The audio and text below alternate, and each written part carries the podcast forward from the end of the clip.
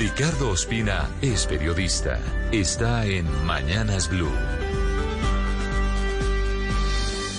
Son las 6 de la mañana y 24 minutos. Sigue sin solución a la vista la crisis de la coalición Centro Esperanza, originada por la decisión de Alejandro Gaviria de recibir el apoyo de políticos de Cambio Radical y del Partido Liberal. Anoche terminó sin humo blanco un nuevo intento por alcanzar un consenso en torno al camino a seguir, luego del tire y afloje que desató Ingrid Betancourt en público, luego de la adhesión de congresistas como Germán Barón y Miguel Ángel Pinto a la campaña de Alejandro Gaviria.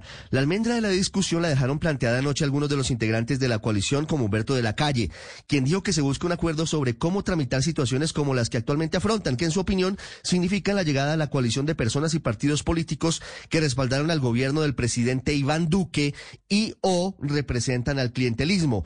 En otras noticias de la política está la inscripción de la consulta del equipo por Colombia con Alejandro Char, David Barguil, Enrique Peñalosa, Ideli Sarazo y Federico Gutiérrez, quienes aprovecharon la crisis del Centro Esperanza para mostrar un mensaje de unidad.